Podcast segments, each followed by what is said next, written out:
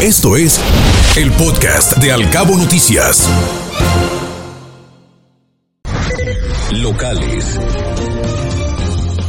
Se incrementa hasta en 20 minutos la llegada de los cuerpos de emergencia cuando ocurre un accidente sobre la carretera transpeninsular aquí en Los Cabos.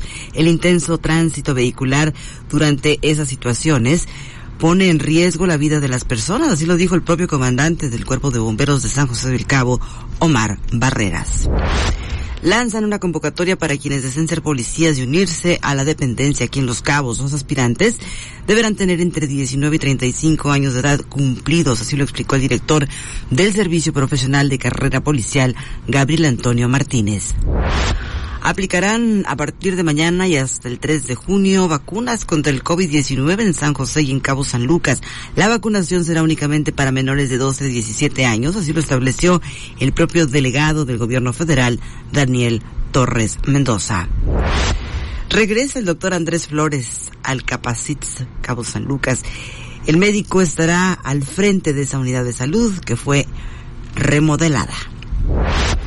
No hay excusa ni prórroga para no cumplir con documentos municipales, dicen los abarroteros. Las cámaras empresariales no intercederán por morosos e incumplidos, así lo dijo el titular de la sección especializada de abarroteros, Armando de la Cruz.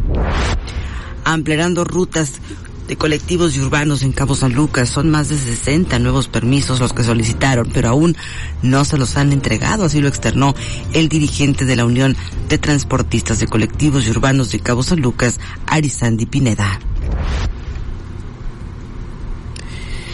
Y en otros ámbitos de la información, el estero de San José del Cabo, la laguna de Santiago y Todos Santos son los lugares donde más se presentan incendios forestales.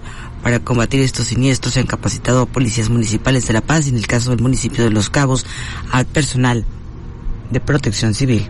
Escuche Al Cabo Noticias de 7 a 9 de la mañana con la información más importante de los cabos, México y el mundo por Cabo Mil Radio 96.3. Siempre contigo.